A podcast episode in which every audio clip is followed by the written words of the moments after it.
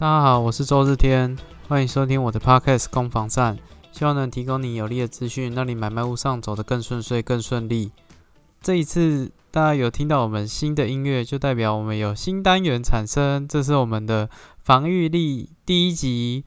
哦。防御力的防是那个房子的房啊，那为什么会取名叫防御力呢？就是因为说。呃，我我自己本身很喜欢打电动啊。那打电动有两个最基本的数据，很常见的就战斗力跟防御力啊。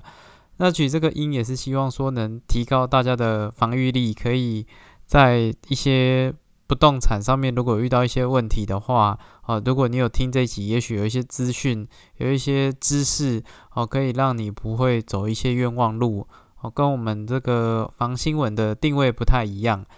那会做这一集有一个很大的原因，是一个很也也是因为有那个听众有许愿呐。哦，最近有一个很照顾我的长辈，那也有在听这个 podcast，那就讲到说他希望有能不能讲讲看退休生活、退休的房子怎么去做一个规划哦，这样的议题让我发想啊。那因为。这个这个也是我之前有有想过的题目啊，但是一直不知道怎么着手。那刚好有这次的机会，就希望说用这个新单元，希望跟大家做一些讨论啊。那也也蛮特别的，通常应该可能是从一开始着手，我们这一次就倒过来，我们从退休哦来谈谈说，呃，这个房子的退休规划上面有没有什么需要特别留意的。那这一次我们谈的主题是讲说退休宅啊，那各我不知道各位对于说退休有没有什么概念或想法？你心中理想的退休状态是什么样子啊？那像像对我而言，我觉得理想的退休状态就很像那种日本小清新的电影哦，在一个一个一楼的有那种庭院的房子哦，然后。住住在那个地方，吃着水果，可能看着外面的庭院，然后吃着水果，然后享受阳光。哦，这是我心中的这种理想的退休生活的一个样貌了。啊，但是这个其实只是一个画面，只是一个一个场景。我们退休生活其实重心是在“生活”这两个字哦。所以你退休宅的规划，必须要跟你的生活，我认为是息息相关的。呃，像现在以台湾的平均寿命大概是八十，应该已经有到八十岁了。那退休的话，可能六十年、六十哎，六十岁、六十一岁就可以做退休。那接近快二十年的退休生活，你住的地方真的，我觉得真的是要尽早规划，那尽早去思考了。那退休的住宅啊，我们、我们我们会先讨论一下，说退休的住宅到底有。哪些类型啊？那如果以退休住宅来讲的话，我我认为基本上可以分成自有住宅跟非自有住宅啊。哦，自有住宅当然就是你自己有一间房子，那你有房子，你是跟儿女住还是跟你的配偶住？哦，甚至有一些特特别的样态，像是这个轻盈共居，轻是年轻人的轻，盈是银法族的盈。轻盈共居的意思就是说，这这是一个国外比较特别的这种，呃，为了跟这种社会福利啊，还有老年生活、老人的这种住居住的需求考量所衍生的新的形态哦。他就是在讲说，如果你有，因为在国外有一些呃长辈，他们比较没有子女照顾父母的一个概念。所以他们就是呃一些老年的老年人，他可能有一些房房子，那有多的房间，然后就选择用比较低租的方式租给年轻人，然后年轻人再呃分分一些心力去照顾他，这就是所谓的轻盈共居啊。那这这也是很特别的一个样态，台湾蛮少见的，在之前三峡有曾经有有试办过，那好像新店也有，但是这都是。近可能五年的一种一一一些不常见的，然后也比较少听到的方式，那其实是可以申请的。去什么新北市政，就各地方政府了，都可以去申申请看看，都有一些相关的资讯。你打“轻盈共居”，轻年轻人的“轻”，盈是银法族的“盈”，然后共居就住在一起。哦，那像这种其实也是呃，因为现阶段其实说要跟儿女住，有时候又儿儿孙自有儿孙福啦，不见得儿女想跟你住，这是一个很尴尬的课题。而且我相信时代越进步下去，这样的可能性会越高。哦啊，那倒不是说。倒不是说跟呃三代同堂不好，我我觉得再过不久，大家会用一种更自在的方式。以前三代同堂可能是义务，未来三代三代同堂可能是一种选择。啊，就是因为其实家里如果有长辈，好像现在很多的呃很多的家庭组成就是可能两大一小，然后小家庭小单位，那下班回到家都没有人，空荡荡的，小朋友下班。哦，去补完习回来九点多，结果是最早回到家的。我觉得这样的样态，呃，也也不见得很好。那如果三代同堂，也许啊，回到家至少家里都有一个长辈可以啊打点，或者是有一种有人在家等你的那种感觉。啊，也许是未来的居住需求里面，这个心灵层面也是很重要的一块啊。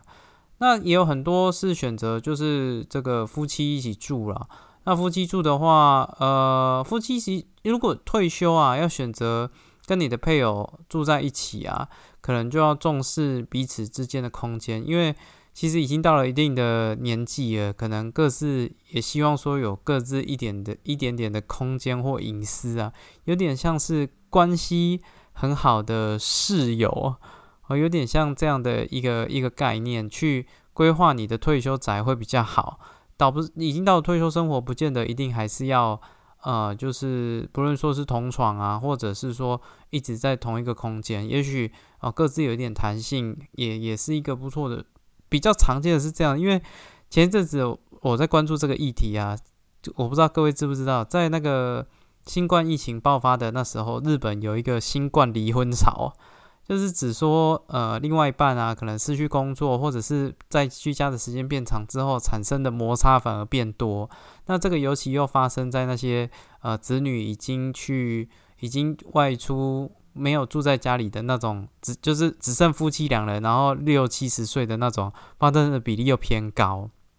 所以，在这个退休宅的自有住宅，呃，假设你是自有自己有房子的，跟子女住，我觉得沟通好。它有它的好在哦，不见得是一种呃一种一种约束哦，它可能是一种选择。那一起配跟配偶一起住也很好，那就是规划各自的空间，怎么样住得更更自在。那如果你想要来一点 special 的，那就是这个轻盈共居，我觉得也是一种选择。你可以感受到哦，年轻人对于一些时事啊，或这在国外啊，他他的这个轻盈共居还会有一些呃。就是他那个关系很密切，密切到说，哈，也许在经营共居的情况下，呃，那个可以提供年轻人一些创业上面，或者是呃工作上面，甚至是心理上面的一些倾听的需求，或者是咨询的资资源，哦，可以透过经营共居，让老年人也觉得自己有被被社会需要的价值，那也让。这个这个年轻人有一些资源可以去运用哦，那那我觉得这是一个这个是一个蛮好的蛮好的制度啦。那国外已经盛行许久，但台湾还很少见，那可能还要一些引进跟推广才会比较常见。好，这个是有自有住宅的情况下哦，跟子女住啊，跟配偶住啊，经营共居啊，哈这些。啊，但还有这个以房养老了。以房养老，我之前的议题有讲过，就是如果你手头上资金比较不够，可以把房子啊去还是抵押给银行，然后去每个月有一些生活费，可以可以就拿这个房子去增贷，然后变成每个月算是有点发薪水给你，让你去过退休生活。哦，这等于房子养你，哦，这也是一种方式。哦，那这个是都建立在你自你自己有房子的情况下。那有另外一种可能，就是你没有自己的房子，你非自有住宅，你已经房子可能都都处理完了哈，或者是你本来就没有这需求，那你有什么选择呢？你可以选择像是养生村哦，我不知道各位知不知道，你 Google 打关键字养生村，其实台湾各地都会有一些呃养生村在，包括像什么长庚有那个诶，龟山那边有长庚养生村，那在淡水有那个润泰。建设，哎，润泰集团他们有一个润福养生村在淡水，哦，这一些的话就是有点像是呃年长者的这种度假中心啊，那可能包吃包住，但是它可能的费用就会比较高一些，像像贵的就呃应该说高档的哦，你可能要押的押金可能会要到七百万到一千五百万之间，但是可以可以退。哦，可以退，但是它会有这个高额的押金，好，去我 maybe 是过滤这个住户的水平吧，我我猜测啦，我猜测，啊，那如果押金低的，可能十万、十五万、二十万、二十五万都有，哦，那每个月的费用呢，则是可能从一万三起跳，哦，然后到大概三万、四万，甚至有到五万的，哦，那你就可以在这边这边居住哦。那么养生村也是一种选择啦。那养生村有很多的活动，养生村就是一个小型社会哦。那所以你就会虽然大家都是年长者，但是但是并没有因为这样子就呃就很很少活动，或者是生活没有什么目标。相反的，因为大家都是大概这个年纪，所以呃更可能更有话题，或者是更可以从事。比较大家彼此之间比较有同理心啊，比较能有交流。那也有另，这是养生村是一种选择。那还有这种所谓的呃老人公寓，老人公寓这就比较偏向是社服的机构了哦，可能针对这种独居老人哦，或者是一些呃一些弱势，或者是一些比较辛苦的哦，也有这样的的资源啊，就是会由社服的机构去呃提供一些协助跟支持啊。那当然还有这种安养中心啦，安养中安养中心的，呃，我给它的定义是说，你在身体上面可能已经有一些行动不便，或者是有一些需要人长时长期照料的状况，那可能就要选择安养中心。哦，那还当然还有这种租屋，哦，租屋也是你非你没有自有住宅的情况下，如果要去做这个退休生活，你可能也要一个地方住嘛。那可能就是租屋，只是说台湾的租屋市场哦，真的对于呃年长者可能相对来讲比较没这么友善啊。这客观事实讲是这样子啊，因为社会风气俨然哦，所以对大家对于呃，我我之前其实也有提到，有些年长者为了租屋，还要去求那个关系很差的儿女来过来帮他做签约，因为。他自己住住不到，他只能去求他儿女来帮他签租约，然后再住在里面。哦，这种呃，所以租屋的话是相对来讲会，我相信未来会有越来越多的资源去 cover 这一块，但是租屋可能还是 还是需要一点时间呐。哦，这大概就是从居住生活的形态去做讨论，就从这是非自由住宅啊，包括像养生村、老人公寓、安养中心、哦租屋哦这些等等的。这是另外一种另外一种模式啊。那嗯，因为我本身是从事不动产工作嘛，那我就从呃自有住宅的角度，因为非自有住宅讲白一点，就是你的钱够不够而已。哦，如果你钱够，那当然非自有住宅你想怎么办就怎么办啊。那但如果自有住宅你有一个房子的情况下，那可能又会有一些不同，因为毕竟。呃，你有一个房子，人嘛，终究难免还是会离开人世哦，所以这会有一些遗产跟一些呃贷款上面的规划。我这边呃也有整理一些资料给大家做参考。首先我要讲的是贷款的这一块，如果是贷款啊，呃，贷款它会有一些年限上面的问题，它的概念很很很有趣，它是房贷的年限加上你的年龄不能超过七十岁。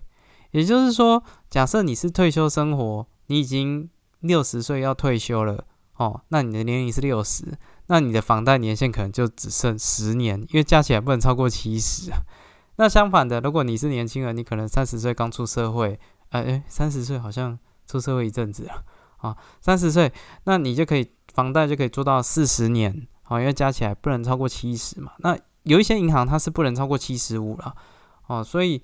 在贷款上面能不能贷款可以，但是可能就要看这个加起来的金额会不会过高。但是相反，但是还是有一些门槛啦。有些银行会针对如果你六十五岁以上，他可能就不贷款。但是贷款这东西呢，呃，我我一直有提到的贷款啊，它就是看你有没有还款能力而已。所以如果你有其他的资源可以证明说我还款能力是很足够的，请银行不用担心，不论说是退休俸或者是其他的啊其他的资金、股票啊，或者是这种鼓励等等之类的，都可以提高你的还款能力的证明。哦，所以也不是说超过这个就一定没办法贷，而是说你还款能力有的话，我觉得都可以都可以讨论啊，哦都可以讨论这个。如果如果，但基本上贷款就难度确实会比较高一些。那如果说，哎，那我不想贷款啊，我那我让我现金买可以吗？现金买当然可以啊。好，现金买，现金买你要买什么都可以，绝对没有问题的。好，那只是说有时候卡在现金到底从哪边来？那有些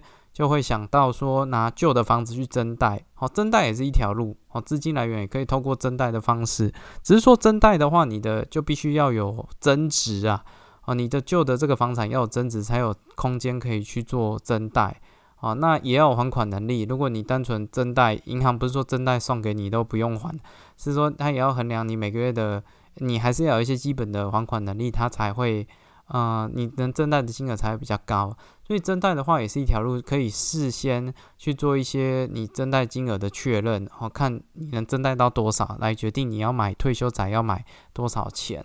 好，这也是一个方式。所以，嗯，如果要买自己的自有住宅做退休的动作的话，啊，可以的话，当然不贷款会比较好了。啊，贷款的话，就是要做一些条件上面的评估。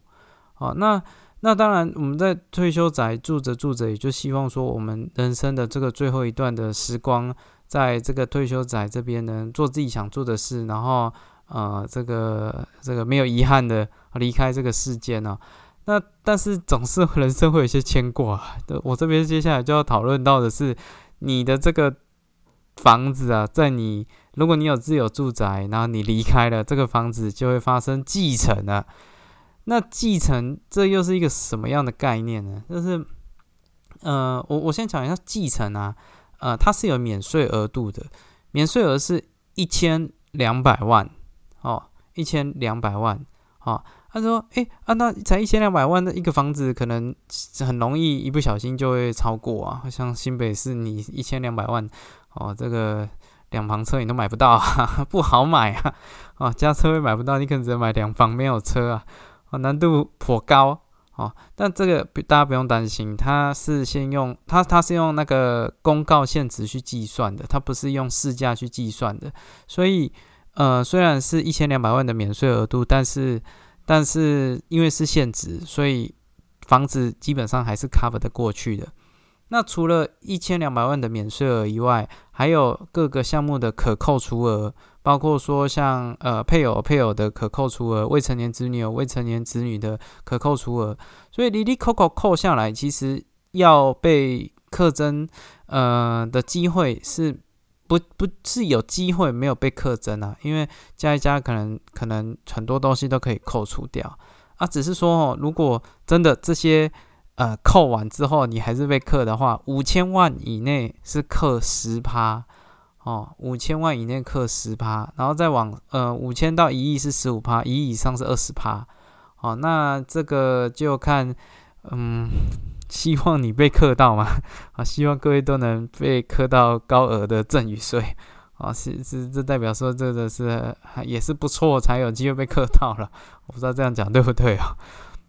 但是但是呃，简而言之，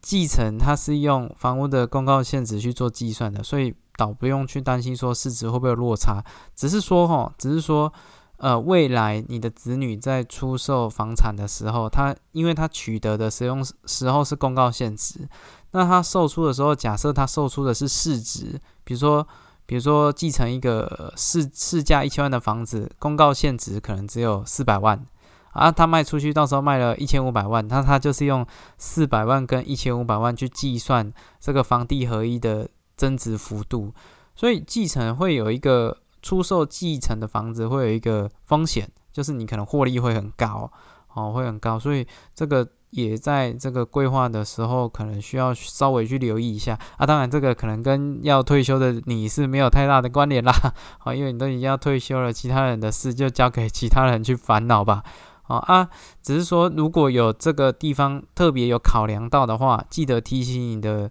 这个被继承人，诶，呃，提醒你的继承人啊，因为你是被继承人，你你离开嘛，哦，你就是被继承人，要提醒你的这些继承人，不论说是配偶啊，或子女啊，或爸妈，呃，你的持有时间，哦，你的持有时间，你生前持有的时间跟他。未来他取得时间是可以合并计算的，因为像房地合一税里面有一个六年，呃，六年以上哦，居住满六年以上，它有一个自用住宅税率是或它它算起来就可以少很多哦，所以如果哦真的有呃未来你觉得你这些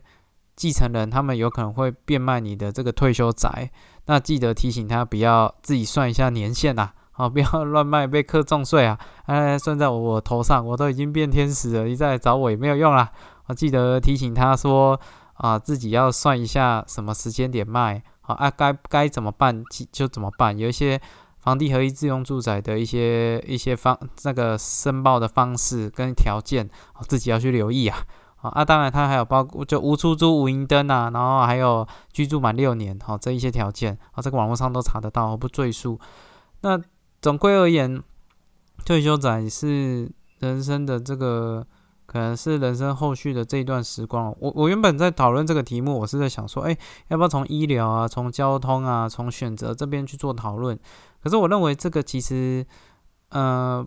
不见得需要这样去讨论，因为因为退休生活重点还是在那个生活。比如说，如果我们一直重视医疗资源，我一定要住的离医院很近，但好像变得我好像每天都要去医院，我不是住医院，住医院最后也会会住医院呐。